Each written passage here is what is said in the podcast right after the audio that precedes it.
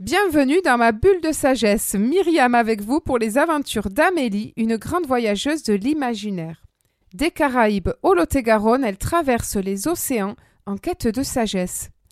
Chers auditeurs, connaissez-vous cette fameuse légende amérindienne du loup noir et du loup blanc? Tu la connais, Patrick? Bien sûr, bien sûr. Mais je me garderai bien de vous la raconter. On va y venir tout à l'heure. Cette histoire, ça me rappelle les tout débuts d'Amélie dans sa quête.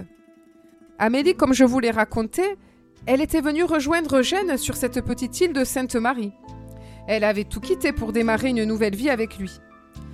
Eugène était si doux et si gentil. Il était impossible de se disputer avec lui. D'ailleurs, il détestait le moindre décibel dans la voix et fuyait toute confrontation.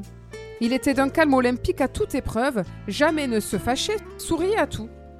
En réalité, il retenait, voire étouffait toute colère. Et en 17 ans de vie commune, Amélie ne le vit que trois fois réagir brusquement, en cassant quelque chose, sa manière à lui d'évacuer ce trop-plein d'énergie contenue. Dès qu'on tenançait face à ce calme, Amélie inconsciemment provoquait des débats, tentait d'allumer la mèche, mais rien n'y faisait elle qui auparavant se sentait victime et quelque peu agressée dans ses précédentes relations, devenait un bourreau malgré elle. Quel miroir insupportable que de devenir la méchante, que d'avoir en permanence le mauvais rôle. Il la voyait vraiment comme quelqu'un de soupolé, sentiment renforcé par les commentaires de sa famille, alors qu'elle se voyait pas du tout comme cela. Et pourtant, elle l'était. Il fallait bien en convenir et le miroir était multiplié par dix en face du calme d'Eugène. Oui, elle avait une grande colère en elle. Mais elle ne savait pas que cette colère n'était que la surface d'un profond mal-être. À cette époque, elle ne connaissait pas encore Michel Bonpin, mais elle était déjà en quête d'essentiel à travers multiples lectures et rencontres. Elle correspondait notamment avec son cousin moine, qui lui avait déjà donné des pistes de lecture, et l'avait encouragée dans une foi du cœur bien plus vivante que la foi de la tête. Il y avait aussi Gabriel, ce vieux prêtre de sa petite île de Sainte-Marie, originaire de Toulouse. Un grand joueur de rugby, par ailleurs. Amélie et Eugène l'invitaient souvent à manger et elle lui posait toutes ces questions. Il avait été enseignant de théologie toute sa vie à Toulouse, mais il avait souhaité devenir curé de paroisse juste avant sa retraite, et il avait obtenu comme affectation la toute petite île de Sainte-Marie. Avec son petit air d'abbé Pierre, il avait l'art de toucher les cœurs. Et un jour, à une de ses nombreuses questions, il lui avait écrit sur une feuille blanche La dame marche dans la forêt.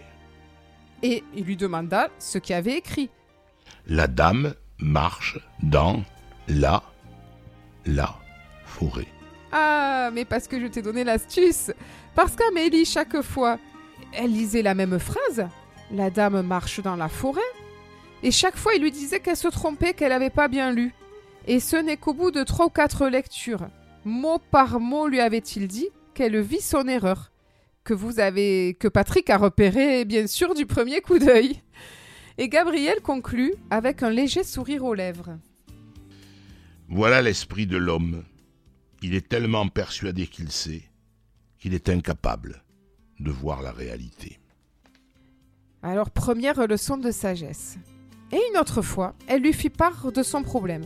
Comment se faisait-il qu'elle pouvait vivre de vrais élans du cœur dans ses méditations, ses recueillements, ses prières? Et aussitôt après, elle se mettait en furie pour des broutilles, à la moindre bêtise de ses enfants. Elle sentait bien qu'une des causes était sa grande fatigue. Elle ne se reposait jamais, elle avait jamais de moment pour elle. Mais elle se jugeait tellement après ces crises. Et un jour, les larmes silencieuses de sa fille lui firent tellement honte d'elle-même qu'elle se dit plus jamais ça. Alors, Gabriel lui raconta cette fameuse histoire des deux loups. Un vieux chef indien Cherokee utilise une fable avec deux loups pour enseigner la vie à son petit-fils. Il commença. C'est un combat terrible qui se produit entre deux loups. L'un est mauvais, il n'est que colère, envie, tristesse, regret, avidité, arrogance, auto-apitoiement, culpabilité, ressentiment, sentiment d'infériorité, mensonge, faux orgueil, sentiment de supériorité, égo. alors que l'autre loup, dit-il, est bon. Il n'est que joie, paix, amour, espoir, sérénité, humilité, bonté, bienveillance, empathie, générosité, vérité, compassion et foi. Selon le chef indien, cette bataille intérieure est vécue par chacun d'entre nous sur cette terre.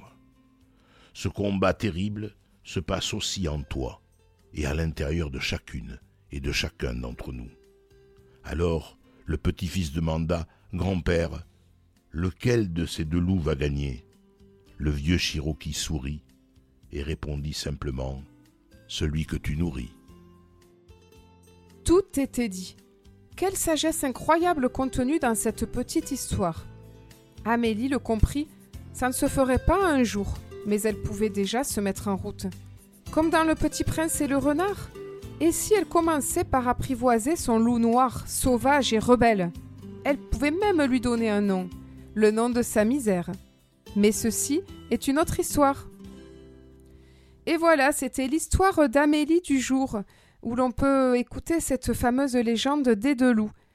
Cette émission se termine et vous pouvez réécouter cet épisode en podcast sur toutes les plateformes de podcast. Belle semaine à vous tous.